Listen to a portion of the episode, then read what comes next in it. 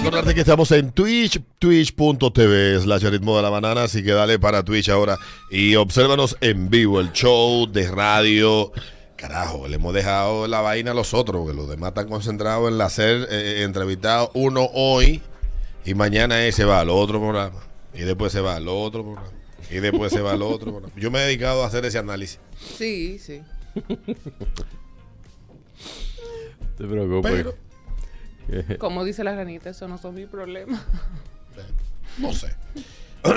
bueno, pues eh, por aquí eh, estaba leyendo una, un artículo del doctor Greg Matos, que es psicólogo y terapeuta. Habla de el auge de los hombres solteros y solitarios. Ah. Atención, mujeres. Eh, y esta, este tema es para conversarlo con los hombres. La pregunta al final de esto. Dice el artículo, señala que los hombres más jóvenes y de mediana edad están más solos que nunca en generaciones y probablemente esto va a empeorar. Atención, Peter. Tú que tienes hijos ya Moriremos solos. en edad de tener pareja. Cásense ya, muchachos. Sí, mira como otro No, ya tú estás de casarte, no te hagas, ¿no? Sí, ya debería estar mudado tú en una pieza Sí. ya en... Bueno, ¿Dónde vive? En New Jersey. Con tres muchachos. En New Jersey. Nueva Esta, Jersey. esta no es mi típica visión optimista, dice el autor de las relaciones, pero no obstante es una realidad dura. Durante los últimos 30 años los hombres se han convertido en una eh, parte más eh, grande de ese grupo creciente de personas solteras a largo plazo.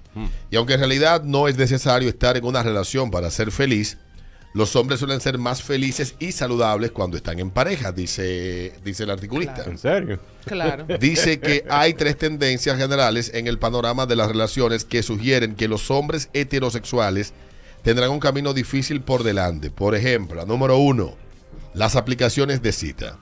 Ya sea que estés comenzando a tener citas o que te hayas divorciado recientemente y hayas vuelto a salir, las aplicaciones de citas son un gran impulsor de nuevas conexiones románticas en Estados Unidos. El único problema es que más del 62% de los usuarios son hombres y muchas mujeres se sienten abrumadas por la cantidad de opciones que tienen.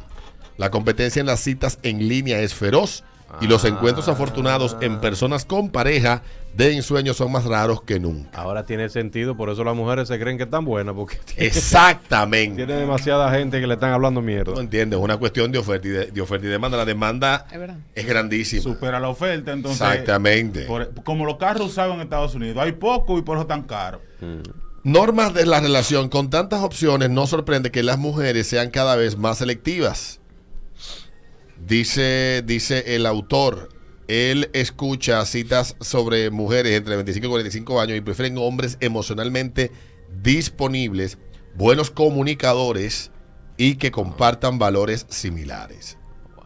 Y esta es la parte más importante, dice él, la tercera que incide para que hayan tantos hombres solteros, el déficit de habilidades. Para los hombres esto significa una brecha en las habilidades de la relación que, si no se aborda, probablemente conducirá a menos oportunidades de cita, menos paciencia para las habilidades de comunicación deficiente y periodos más prolongados de soltería. El problema para los hombres es que la conexión emocional es el elemento vital del amor durante eh, el amor saludable a largo plazo. La conexión emocional requiere todas las habilidades que la familia aún no enseñan constantemente a sus hijos pequeños. Si bien es probable que no haya posibilidad de, de- de tener la creciente ola de hombres solteros no intencionales, todavía, dice el autor, hay buenas noticias. Dice que los algoritmos de las aplicaciones son cada vez más complejos en las aplicaciones de cita y otras plataformas en línea y que un beneficio es que los grandes, los grandes, los tigres que están así, que están, los ticos que son buenas opción de pareja, bueno, van en aumento. Ah. Hay una aplicación que se llama Hinge. Descubrió a través de pruebas beta que el 90% de los usuarios calificaron su primera cita positivamente y el 72% indicó que deseaba una segunda cita. ¿Y cómo pueden los hombres cosechar los beneficios de los algoritmos de las aplicaciones? Pues dice, pues, preocupándote de tu salud mental significa que en alguna terapia individual para abordar tu brecha de habilidades, valorar tu propio mundo interno y respetar tus ideas lo suficiente como para comunicarlas de manera efectiva. Significa ver la intimidad del romance y la conexión emocional como dignos de tu tiempo y esfuerzo. Y ya finalmente dice que se tiene la oportunidad de revolucionar las relaciones románticas y establecer nuevas normas saludables a partir de una primera cita. Es probable que algunos de estos romances sean transformadores y curativos, que interrumpan el trauma generacional y establezcan una nueva cultura de admiración y validación. Y ya finalmente los hombres tienen un papel clave en la transformación del tipo de relaciones que tienen y la situación en la que se encuentran, pero si solo si pero solo si lo apuestan todo. Y esto dice que va a tomar ese tipo de compromiso eh, con ellos mismos, con su propia salud mental, con el tipo de amor que quieren generar en este mundo y dice que los hombres tienen que ser responsables. Bueno, si es por comunicación, Martín Esposo es un buen comunicador. Exacto. Pero Martín Esposo está casado, Peter. Sí, Y tiene una familia estable. Está bien, pero. Tú sabes que Martín Esposo, después que, que está viejo, me lo encuentro como buen mozo. Ay, Alberto. No, el que está viejo eres tú. Bro. Tú eres el que está viejo. Ey, pero cada cabeza un mundo. No, no, pero Alberto, please. Pero Yo tengo una buena psicóloga y te puedo dar su teléfono porque esa cabeza no va Pues por déjame verla. decirte que no solamente mi comentarista de, de política favorito, para mí uno de los mejores eh, Ah, no, como analista no, no. político. Una cosa es eso. Pero como le dedico tiempo, a veces lo veo como con ojos, no sé si es que es Se ve interesante. interesante un Pero, señor como para beber ¿tú lo ves o lo escuchas? No, yo lo veo. En mi casa. Eh, no Espérate, espérate, Alberto. no- Nos estamos desviando del objetivo. Yo lo veo en su canal de Porque YouTube. una cosa, porque claro, eh, sería chulísimo Tú sentarse me vas a decir a mí que tú no te encuentras sexy a Martín Esposo. Feos que no son tan feos. Él es exótico. Yo me lo encuentro sexy. Yo tendría que ver su cuenta de banco.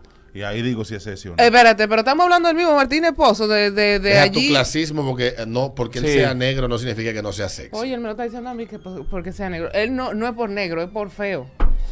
Y O sea, dicen no, que No, es. yo no me lo Con encuentro. todo el cariño del mundo, él Sexy. sabe que le tengo mucho cariño, mucho aprecio y mucho respeto, pero Para no mí, deja de ser un feo. caballero, ¿eh? Sí, lo es. Pero un sabes- caballo, un caballo, sabes- un caballero, Tú bien. sabes, tú Sexy sabes- no es. tú sabes quién se ve bien también. Dime. Rondón, loco.